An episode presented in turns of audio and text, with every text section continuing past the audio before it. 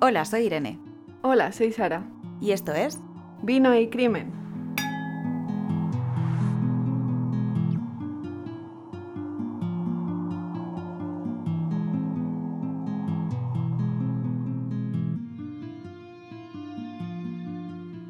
Hola, Sara. ¿Qué tal la semana?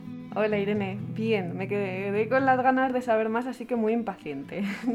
Yo no puedo más, es que, o sea, este caso me fascina. Así que hoy hemos vuelto a traer a nuestro amigo Rafa, otra vez historiador, que nos mola un montón cómo cuenta las historias. Así que, por favor, Rafa, es obligatorio que nos cuentes más de esto, porque es que yo no puedo más. Muy buenas chicas, pues la verdad que, muy contento de, estar aquí para continuar con el caso. Pero bueno, antes de continuar con, el caso y dónde lo dejamos, si os parece bien hago un pequeño, un pequeño resumen para situar a, todo el mundo en qué momento de la historia nos encontramos. Perfecto, genial, genial. perfecto.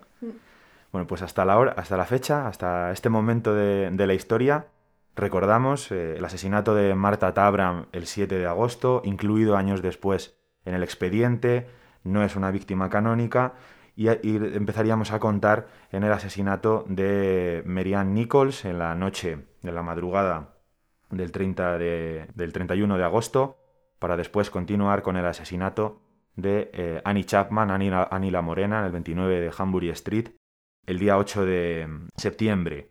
También habíamos leído la primera carta que se toma muy en serio la policía, aquella carta que, nos dio nombre al caso, al caso de Jack el Destripador, firmada por el propio, por el propio asesino, por, presuntamente por el propio, por el propio asesino.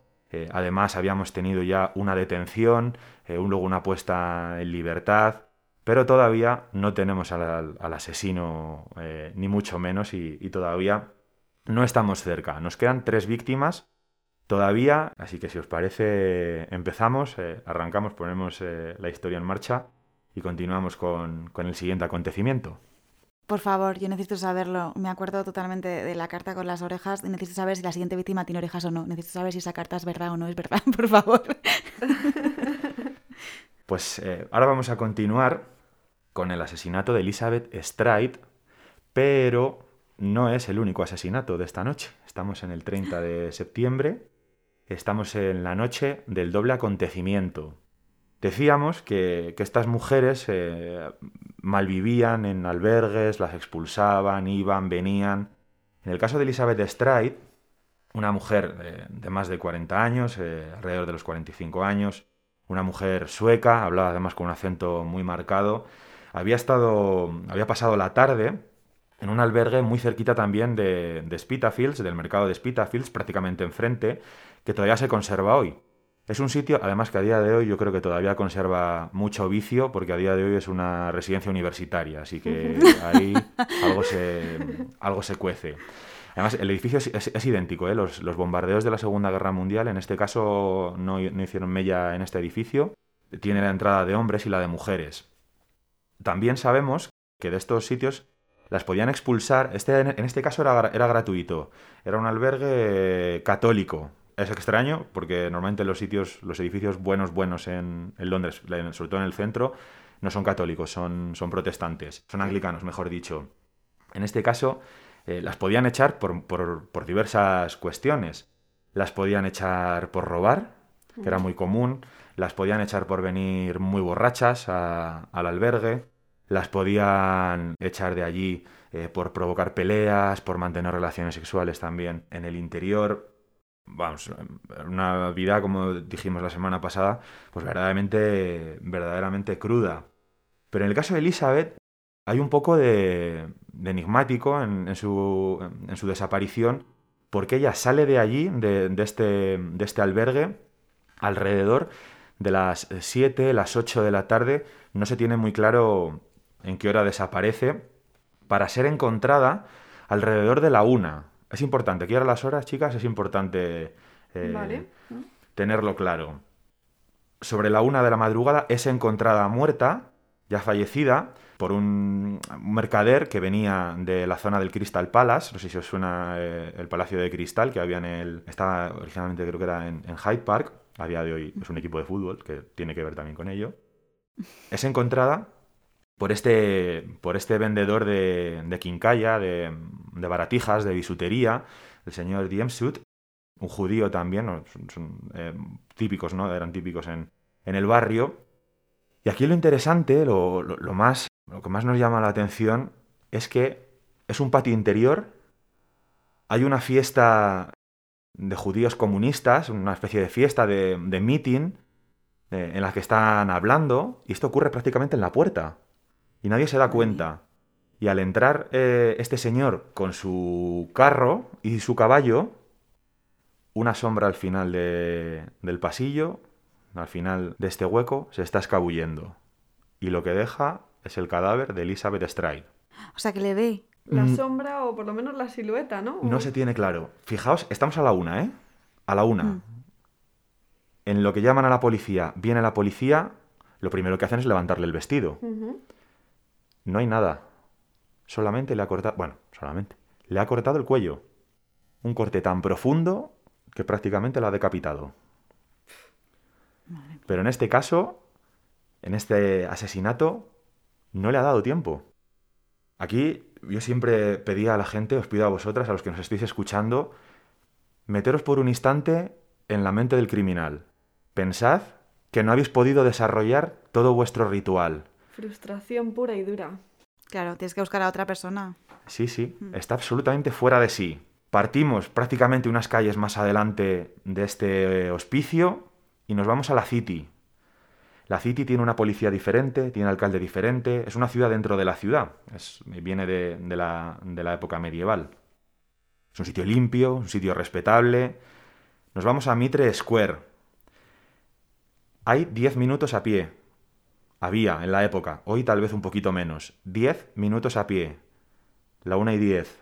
A la una y cuarto ha hecho la ronda el policía. A la una y cuarto. Sobre la una y media ha vuelto. Ha vuelto a hacer la ronda y allí no hay nada. Y a la una cuarenta se descubre el cadáver de Catherine Eddowes, 43 años de edad. Pero es que eso no es, es fuerte lo que le sucedió a ella y la manera en la que le sucedió. Esta mujer estaba presa apenas 45 minutos, una hora antes, en una prisión cercana, en una comisaría, perdón, en Bishopsgate, bueno, en Liverpool Street. ¿Y qué pasó? ¿Qué pasó en ese periodo de tiempo, por Dios? La dejaron salir a las 12.45 y a la 1.40 estaba descuartizada. Madre mía. Una hora en libertad. Fijaos, a esta chica, a esta mujer, la dejan salir a las, a las 12.45 el primer asesinato de esta noche tiene lugar a la una. A la una y media sale el policía de la plaza y en diez minutos le corta el cuello, le mutila los labios, la nariz, le mutila los pezones, Uf. le abre en canal desde la vagina hasta el pecho. O sea, un crimen absolutamente atroz. Esparce el interior de la mujer por el suelo Madre mía. Se lleva además un riñón. Se lleva un riñón. También faltan partes de, del aparato reproductor femenino. ¿En 10 minutos le da tiempo? ¿Creéis que le da tiempo? Eso es lo que estaba diciendo, pensando justamente. Yo digo, madre mía, una de dos, o tienes súper claro cómo, cómo es el cuerpo humano y la anatomía del cuerpo humano y sabes hacerlo todo perfectamente y es en plan de pim, pim, pim, pim, ya está, vengo, vengo a lo que vengo y ya está. O, o, o, no entiendo muy bien cómo en 10 minutos te da tiempo a hacer eso. Porque entre unas cosas y otras, a ver, cortar la carne de una persona no es fácil. Yo pensando un poco mal, ¿vale? Y poniéndome un poco en la piel de él, eh, pensaría que en el intervalo de, de, que sale de un sitio hasta que llega al otro, él iría rabioso, iría mmm, pensando, maquinando y, y, tuvo la mala suerte ella de cruzárselo y él como que fue rápido, pero yo creo que por la rabia y la frustración de que el antiguo, el anterior crimen no le hubiese salido bien. Entonces pienso que por eso fue rápido, aunque también correría el riesgo de que le hubiese salido mal. A mí lo que me, me da un poquito así, o sea, me da que pensar es en el primer crimen de esta noche que estamos hablando, parece que no tiene tanta puntería como, como siempre nos estás acostumbrando a que este hombre tenga, porque, bueno, mujer, que aún no sabemos quién es. Ahora vamos con eso. si le corta el cuello tan fuerte, normalmente tiene un corte muy preciso. Y en este caso, en el primer asesinato, le has dicho que le corta el cuello, como excesiva, casi la decapita, ¿no? Sí. Entonces, pero, ¿y este, este crimen está probado 100% que es del mismo autor o no? Vamos a seguir más adelante. No te quieres adelantar hoy tú, ¿ves? Vamos a, vamos a continuar porque yo creo vamos a intentar responder también a, a esta, a esta pregunta. A mí lo que me parece absolutamente atroz es que tendría que estar lleno de sangre. eh, porque vuelve al barrio. O sea, donde- desde Mitre Square está apenas a 3-4 calles de Whitechapel. No llega tal vez. Entonces, vuelve al barrio. Qué conocimiento, qué dominio de esos callejones, porque a día de hoy es un barrio también un poco intrincado en las calles y tal, pero no tiene, no tiene esos patios interiores, son edificios más altos, edificios eh, mejor hechos tal vez, hay algunos también que se conservan de, de la época. Y el asesino está huyendo. Unas calles más abajo, nuevamente, entrando en Whitechapel, un trozo del vestido de Catherine Eddowes lleno de sangre. Se había limpiado en una fuente. En una fuente que estaba apartada, en la propia calle estaba apartada, como escondida. Sabe dónde está. Quien haya matado a Catherine Eddowes sabe lo que está haciendo y dónde está. Y además, en el mismo barrio, unas calles más allá de donde se encuentra la, el vestido, el trozo de vestido lleno de sangre, una pintada en tiza, en un pasadizo, una pintada. No hay que acusar de nada de esto a los judíos. ¿Quién ha puesto esto? ¿Quién ha sido? ¿Tenemos fotos de esto? ¿Creéis que hay fotos de esto? Pues, ¿Por qué sé. no? ¿Hay No, fotos? que- Pues es que parece una tontería, pero Se podría comprobar, ¿no? La caligrafía, en principio, de la pintada con la carta.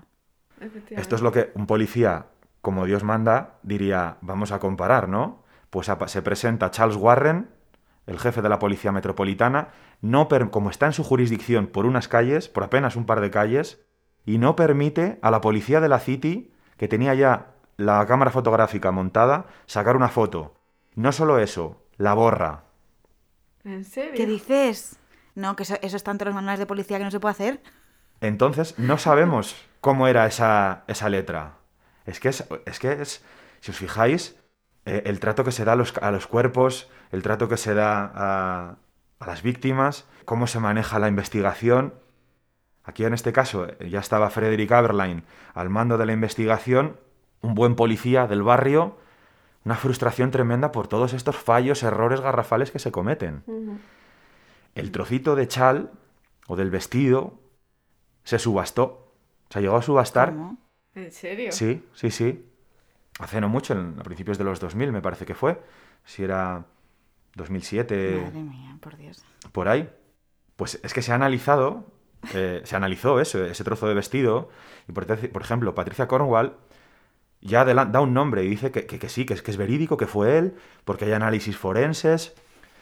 Hombre, con más de 100 años ese chal, los restos biológicos que eso puede tener, pues os podéis figurar que, eh, que, que ni por asomo. Ni por asomo, vamos, a mí se me hace muy difícil pensar que ya tenemos al asesino. A ver, ahora mismo pensando en eso es depende de cómo se ha conservado, porque sí que es verdad que hay muchos casos, sobre todo en Estados Unidos, donde si se conservan bien las pruebas, duran años y años, en plan el semen de alguna violación o la sangre, si se conservan bien, se pueden se puede sacar un perfil de ADN, pero claro, si tú, la escena que nos estás pintando del cuerpo para arriba, cuerpo para abajo y todo eso, pues el chal no creo que se que se guardase mucho mejor. No, y aparte lo que él comentaba al principio, ¿no? De que los cuerpos pasaban por mil manos, eh, que ahora te he visto, que ahora te lavo, que ahora te... No sé, era como que daba un poco todo igual. o por lo menos era la impresión que daba. Efectivamente, Claro. ese chal ha ha estado rondando por las comisarías, por anticuarios.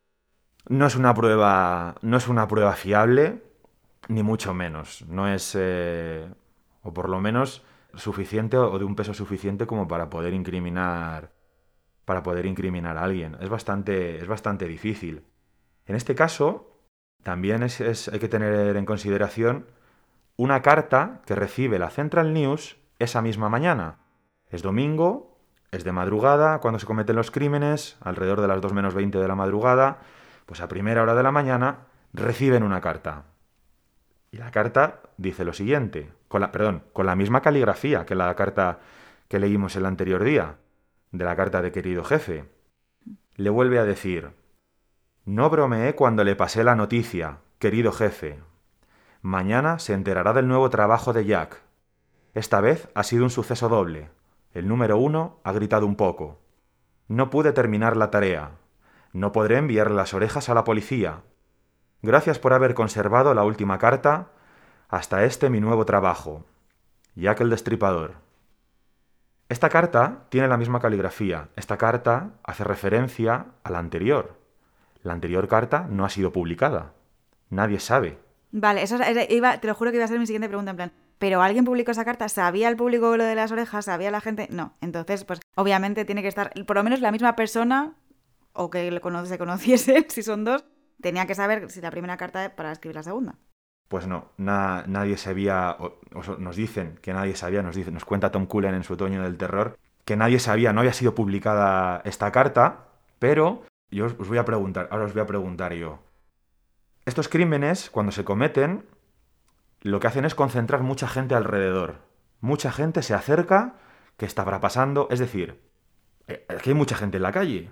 Hay mucho mirón, mucho cotilla, y la policía, lejos de, disolver a, la turba o a la gente que está allí de cotilla, pues casi que están diciendo, vengan, vengan, acérquense, miren. Un suceso fenomenal. Entonces, yo pienso que la, Central News se estaba guardando unas bajo la manga con estas cartas. Es decir, estas cartas fueron publicadas después, y se ha tenido acceso a ellas después cuando ya la policía, totalmente desbordada, no puede controlar la publicación de las cartas. Yo pienso que es una estrategia de venta. Yo pienso que estas cartas no son reales. Un poco circo. Es que tiene pinta de un poco circo, sí.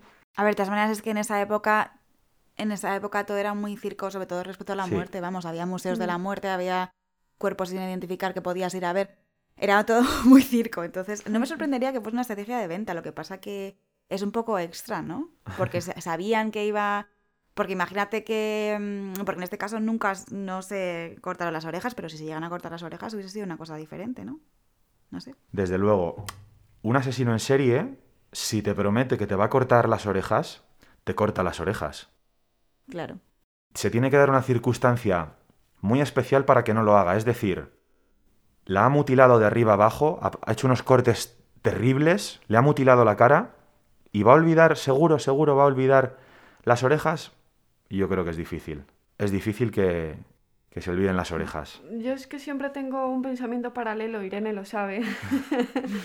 Pero es que como yo sigo agarrándome o aferrándome a lo que os he dicho antes, de que si iba frustrado, iba...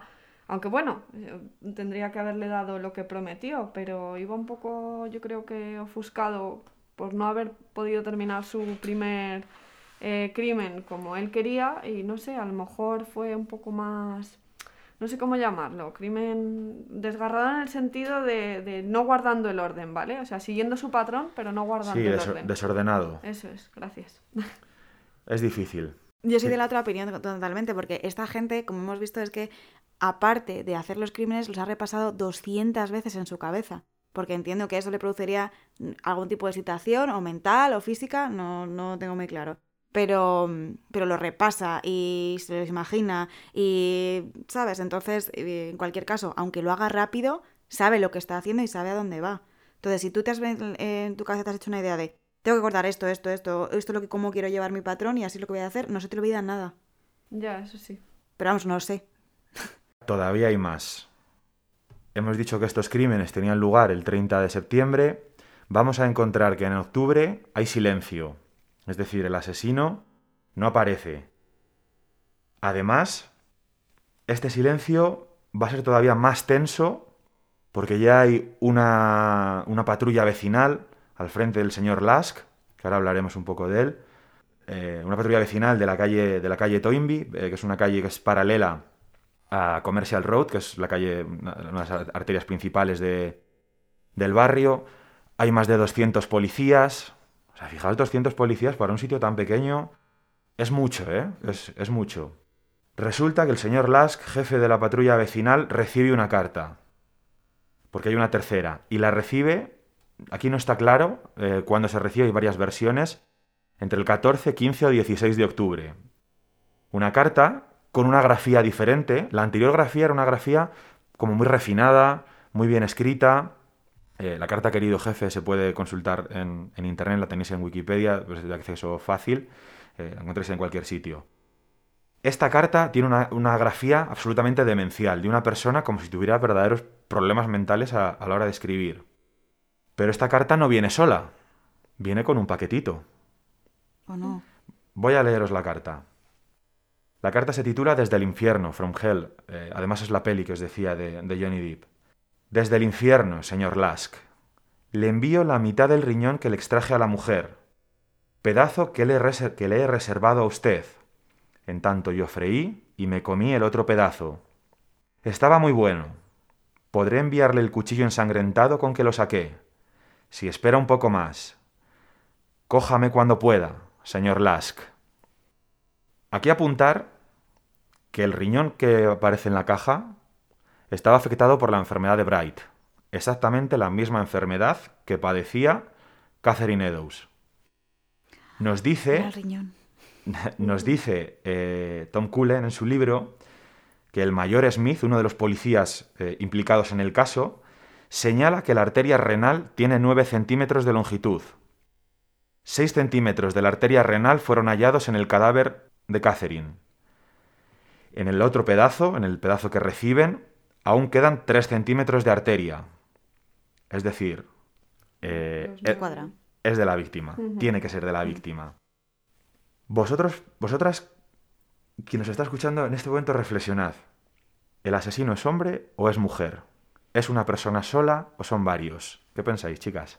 Un poco perdida. Yo sinceramente no, ahora mismo no sabría por qué apostar. ¿Creéis que una mujer es capaz de cometer estos crímenes? Sí, lo que pasa es que estadísticamente todo apunta a que sea un hombre blanco, pero a nivel estadística solo. Bueno, eso lo pregunto porque normalmente mucha gente suele decir, no, una mujer no porque no, no tendría fuerza. En parte es verdad, en parte, la parte de verdad que hay es que realmente una mujer eh, del barrio, por ejemplo, difícilmente tendría esta fuerza sabiendo que, pasaban hambre, que, no tenían eh, todos los nutrientes en el cuerpo. Pero ¿y una enfermera? ¿Una matrona? Ya, yo lo que estaba pensando que también, no es por menospreciar al género masculino, ¿vale? Pero sí que las mujeres a lo mejor que puedan ser un poco más minuciosas o más, ¿no? A la hora de realizar los cortes o las disecciones. es lo único por lo que puedo tirar, ¿eh? Yo estaba pensando en alguien, pues que un comercio familiar que tuviese en algún tipo de carnicería, ¿sabes? Que al final da igual que seas hombre o mujer, que vas a echar una mano igual. Y vas a hacer los cortes, ¿sabes? Que en esa mm. época no, las mujeres no manejaban muchos los cuchillos. Pero que si eres una empresa pequeña familiar, pues al final todo el mundo arrima el hombro. También puede ser. Es, es interesante, es interesante. Y, y, sobre todo, dos personas tal vez. A mí se me hace difícil, sobre todo, para guardar el secreto. Mm. Es decir, a lo mejor o eres o es un gemelo, son gemelos que se compenetran de una manera especial, o, se me hace muy difícil que una de, dos, de las dos personas no termine flojeando, o a no ser que haya una relación de sumisión atroz. Matrimonio, rollo que alguno de los dos sea sumiso. Mm. Es que además eh, hay que tener en cuenta dónde mutila, el tipo de mujer a la que mutila. Son mujeres que ya han perdido la facultad de ser, de poder dar a luz de nuevo, pero sin embargo como que se la está extirpando, es alguien que tal vez odia a, su madre y por eso está mutilando de esta manera. Es difícil, es difícil, es difícil imaginar por qué, por qué se lleva un riñón, por qué en las anteriores, Elisa, por qué Elizabeth Stride comete ese error a la hora de, de asesinarla, por qué en el asesinato de Annie Chapman se lleva el útero, por qué no se llevó nada de Marianne Nichols. Es complicado, es complicado. Y nos queda otra, que hay otra víctima. Mary Jane Kelly. Aquí a lo mejor os descoloco a todos los que me estáis escuchando y a, vosotras, porque es muy extraño. 25 años de edad. Muy joven. más joven. Que... Irlandesa, muy guapa, evidentemente alcohólica. Además de ser alcohólica irlandesa, suele casar mucho en el mundo anglosajón. Pero aquí hay una salvedad. Hasta ahora todo ha ocurrido en la calle. Pero esto no ocurre en la calle. Esta mujer tenía una habitación. Esta habitación la pagaba malamente en carnes.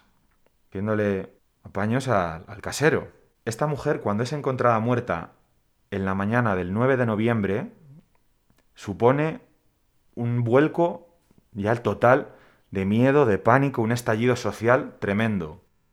Tiene lugar, por cierto, en el mismo día que es la toma de posesión del alcalde de la City. Había policía extra alrededor, además eh, el señor que fue eh, elegido alcalde reforzó más si cabe la policía, redujo parte del desfile para evitar eh, problemas, más de 60 detenidos esa misma mañana en cuanto los chavales de Fleet Street, un poquito más abajo de la Catedral de San Paul, que es donde estaban todas las, las imprentas, publican nuevo asesinato, nuevo asesinato en Miller's Court. Esto está prácticamente pegado a, al mercado de Spitalfields, ahí en, en el centro de, de, todo este, de todo este barrio, frente a la iglesia de, de Whitechapel.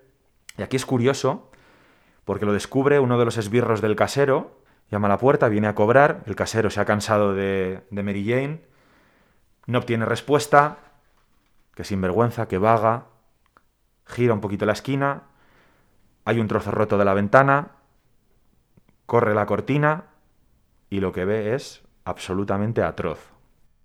Hay una figura humana tumbada en la cama, abierta en dos, los pechos están sobre la cama, le ha quitado el corazón y prácticamente es una escena de charcutería.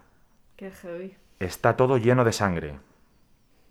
Ahora viene una de las cosas que a mí más hace que se me erice la, la piel. Mary Jane Kelly estaba embarazada. No. Entonces, no son cinco víctimas canónicas, serían seis. Mary Jane Kelly había estado con un amante, había, había existido movimiento en la vivienda durante la noche, no obstante, algunos vecinos habían escuchado socorro, me matan, pero O eso era sí habitual. que alguien escucha. Ya, en los anteriores, en alguno que otro, en, en concreto en el, en el de Marta Tabram, por ejemplo, sí que se había escuchado. En el de Annie Chapman no. Fijaos, 16 personas en el edificio y no se escucha nada. Pero es que eso ocurría a diario. O sea, no era para... Nosotros ahora tenemos una concepción o una visión de la muerte o, de esos peligros muy diferentes. Desgraciadamente todavía seguimos teniendo cierto tipo de violencia, eh, sobre todo contra la mujer, pero es que en esta época, imaginadlo todavía mucho más fuerte. Morían mujeres casi todos los días, mujeres, hombres, eh, se convivía con la muerte de una forma mucho más natural que nosotros.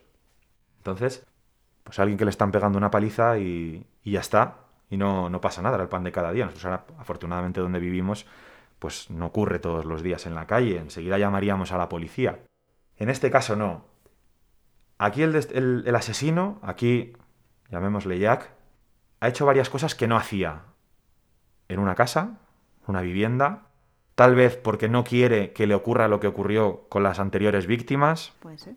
ha desfigurado por completo el rostro de la mujer, totalmente irreconocible, también las fotos, en este caso, son muy gores, si alguien las quiere ver, circulan Doy fe, doy fe. por internet, pero son muy fuertes, completamente desfigurada, abierta en dos, con los órganos extraídos. Además había, existía en la- en la- dentro de la habitación que había habido fu- un fuego muy grande en la chimenea, o sea que, que luz tuvo que haber. En el mundo eh, anglosajón, tú vas paseando, por ejemplo, en los barrios más, eh, tal vez más pudientes, se ve todavía más claro. No hay cortinas, no hay persianas, se ve lo que hay en la casa. Hmm. Y es absolutamente demoledor. ¿Cómo es posible que con todo a favor para pillar al asesino, para descubrir qué estaba pasando aquí, entre las 3 y las 4 de la mañana, habiendo gente en una calle céntrica, no se resuelve nada, no se ve nada?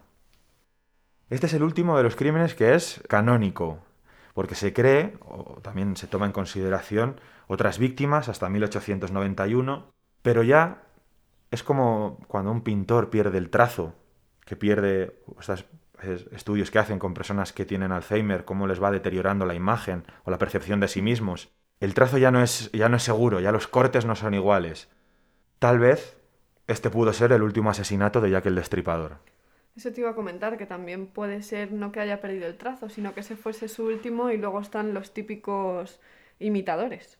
Tal vez fuese el último, el último caso, pero ¿qué le pasó? ¿qué ocurrió con Jack? ¿Existió Claro. Jack de verdad? O sea, ¿a vosotras pensáis que, que Jack eh, es una única figura? ¿O que, hay- o que posiblemente los, estos crímenes sean diferentes? O sea, que son cometidos por personas diferentes. Yo pienso que los crímenes que nos has comentado hasta ahora, ya los que surgieron a posteriori, no lo sé, pero hasta ahora yo pienso que sí podría ser de, un de una misma persona. No lo sé. ¿Tú qué opinas, Irene? Yo lo que veo súper extraño es que una persona que tenga estos vicios y que vaya haciéndolo tan seguido y que tenga un patrón de, de un modus operandi tan, tan especial o tan directo como así, que parece que va aprendiendo, ¿no? De crimen a crimen, deje de matar.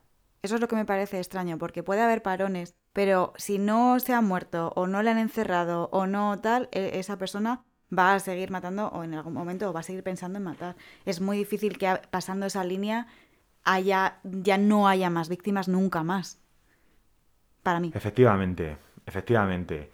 Em, se hace muy difícil pensar que dejó de matar em, por arte de magia o porque se cansó o porque tal vez ya había consumado su, su obra maestra, también es una de las consideraciones que, que hay sobre el asunto, pero puede ser que lo apresaran por otro, por otro asunto, que estuviera en la cárcel, que, o que simplemente muriese, o, o que emigrase incluso, que fuese eh, a Estados Unidos, por ejemplo, se habló también, es una de las hipótesis que hay sobre el caso, que se fuese a Francia también, porque dicen también que le salió un imitador en el barrio de Montmartre, en, en París, eh, o que tal vez podría haber sido el, el mismo.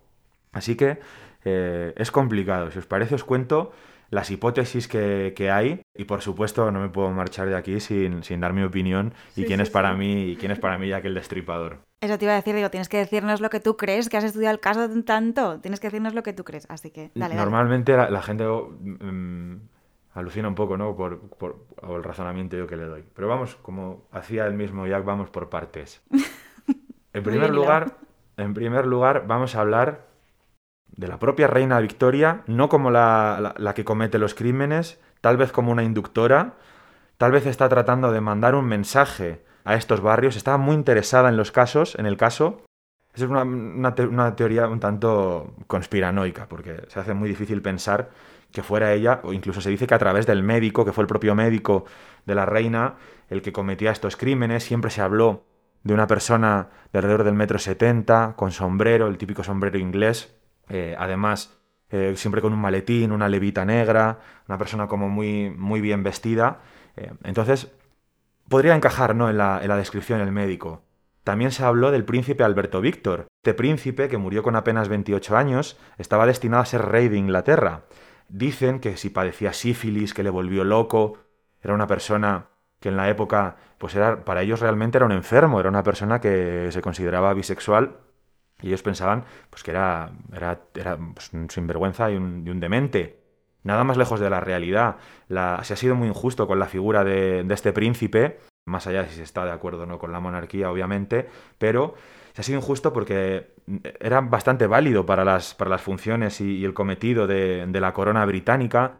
No era, por lo visto, ni tan juerguista ni, ni- tan partícipe de orgías que le atribuían. Parece ser que no es verdad. No es verdad que tuviera sífilis. Este hombre, se- fija, fijaos que cuando yo contaba esto, ahora lo pienso y madre mía, se murió de una gripe. Ostras. Madre mía, claro, ahora O sea, tiene o sea, mucha más es que es, es que es, es difícil pensar que fuera él, porque realmente no le encontramos una motivación. No hay una motivación en, en- en el crimen. Vamos con otro. Por ejemplo, Francis Tamblety. Francis Tamblety, otro depravado, porque era homosexual. Fijaos, es que la, la doble moral que decíamos en el primer programa de, de la época a mí me sigue sobrecogiendo. Francis Tamblety sentía un fervoroso odio declarado por las mujeres. Este hombre era mm, un curandero. Él le habían expulsado de Estados Unidos, era irlandés, eh, es que lo tenía todo, ¿no? En, ese barrio para ser un poco odiado, irlandés. eh, venía de un país que había pasado una hambruna terrorífica a mitad de siglo con, la crisis de, la patata y, bueno, el expolio británico de la isla. Además le habían expulsado de Estados Unidos, mucho rencor, mucho, mucha ira, mucho odio, incluso, incluso se dice contra su propia madre. Este hombre fue detenido por homosexual, estuvo en la cárcel. Los ingleses se cargaron a Oscar Wilde por ser homosexual en la cárcel. Esto ocurría en la época. Sí, sí. Además, cuando le quieren volver a interrogar, no le, no le encuentran porque ha huido. Aquí ya la sospecha es súper fuerte. Se gastaron un dineral, enviaron a, a los mejores hombres a Estados Unidos a por él. Y no le encontraron. Se sabe que murió en Luisiana unos años después. Hay un libro que se titula La sombra que amó Bram, se me ha olvidado traeroslo, pero os lo, os lo traeré, de Rubén Robles. Es un libro, es una novela. Trata, trata pues la homosexualidad también. Habla de Bram Stoker, el, escritor de Drácula, una obra fantástica, muy recomendable, de su relación con, con un amigo, y lo sitúa todo en el barrio. Y además aparece este Francis Tamblety como el asesino con unas descripciones absolutamente sobrecogedoras en el libro. Yo recomiendo mucho el libro de, de Rubén Robles, La sombra que amó Bram, porque es absolutamente brutal cómo se van cometiendo todos estos crímenes y nos sitúa muy bien, sirve de manera muy gráfica para conocer al personaje de, Francis Tamblety. Además, hay otros posibles asesinos. En el caso de Patricia Cornwall, nos dice que es Albert Sickert, un pintor de la época que decía que, sí, que, era él, porque había datos genéticos o de, pruebas eh, biológicas para inculparle.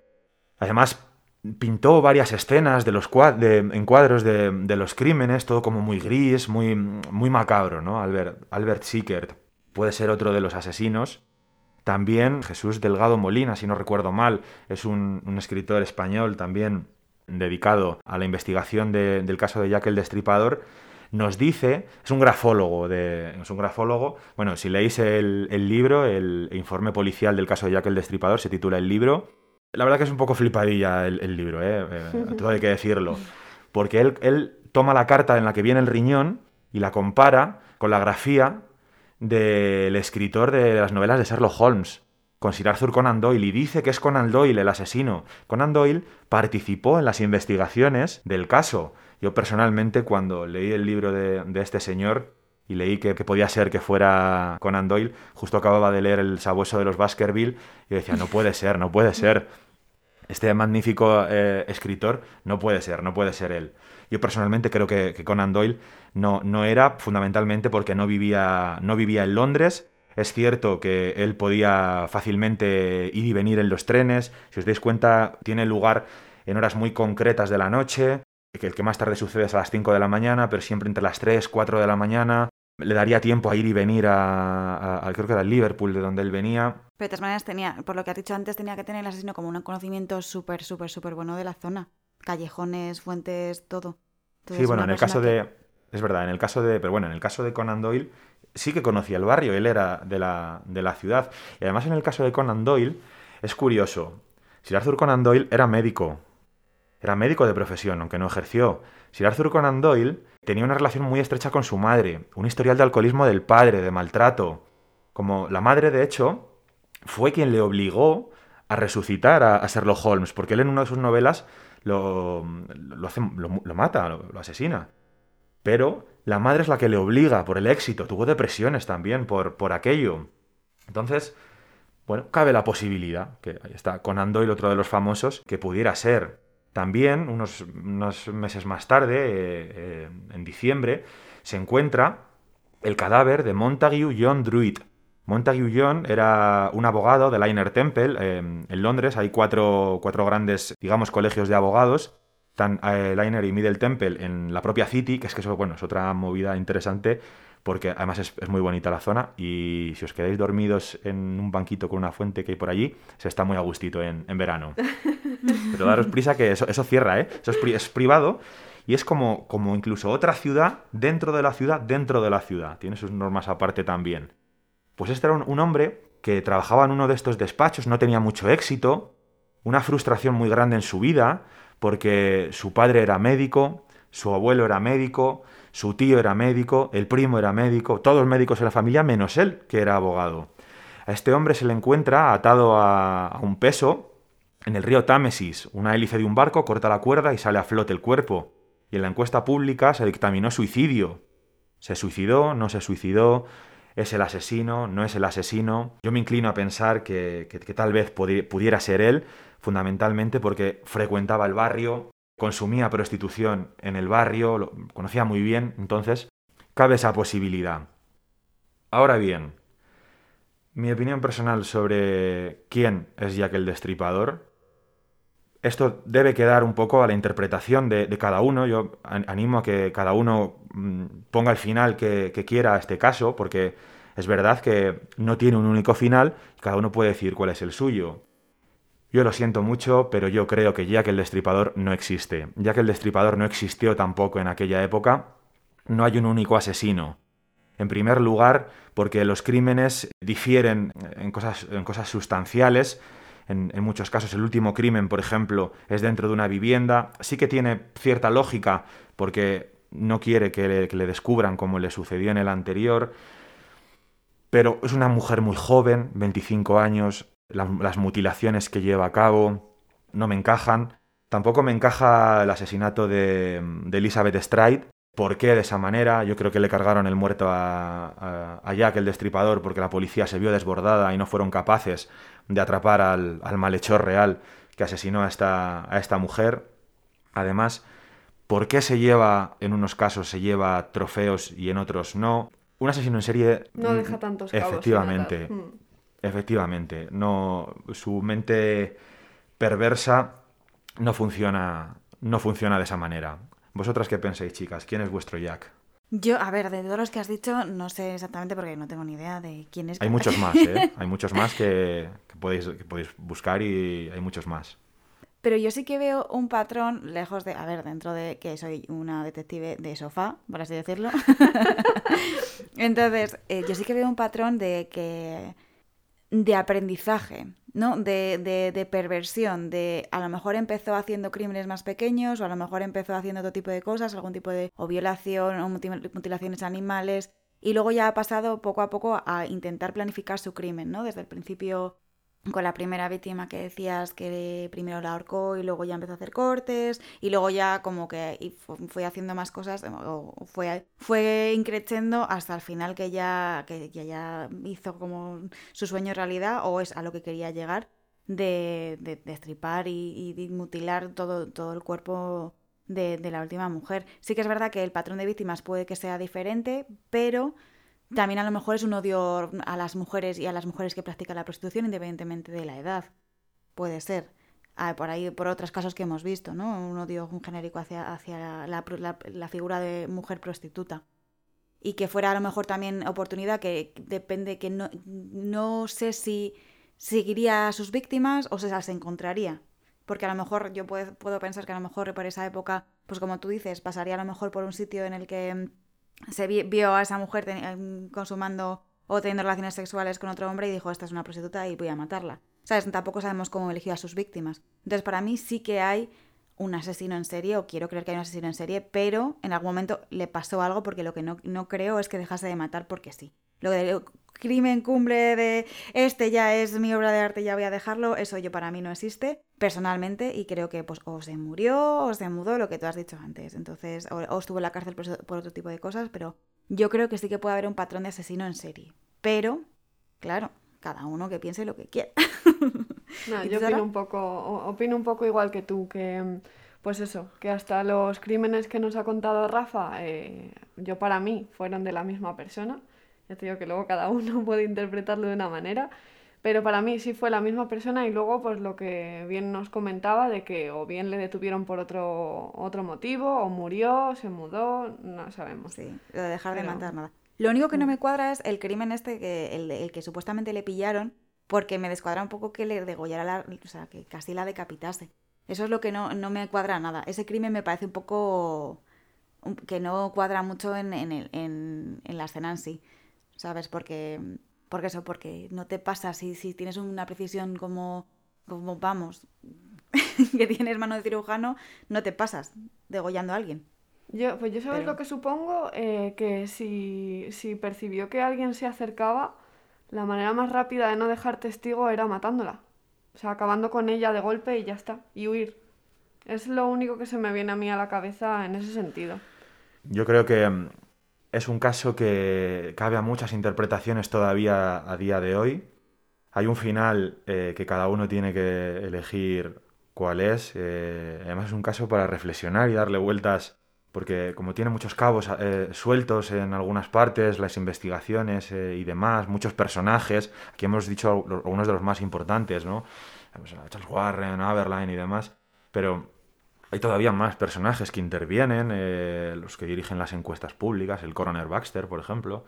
entonces, también pudo ser un policía, se dice que pudo ser un policía, que conocía muy bien el barrio, dónde estaban los policías en cada, en cada, momento. A fin de cuentas, el caso que hemos expuesto en estos dos episodios es mi, es mi historia, en realidad. Es la historia que, yo he construido de este caso con los datos que me ofrece Tom Cullen, Patricia Cornwall, ¿por qué no? Rubén Robles también en su novela, o por ejemplo eh, Delgado Molina en su, en su informe policial.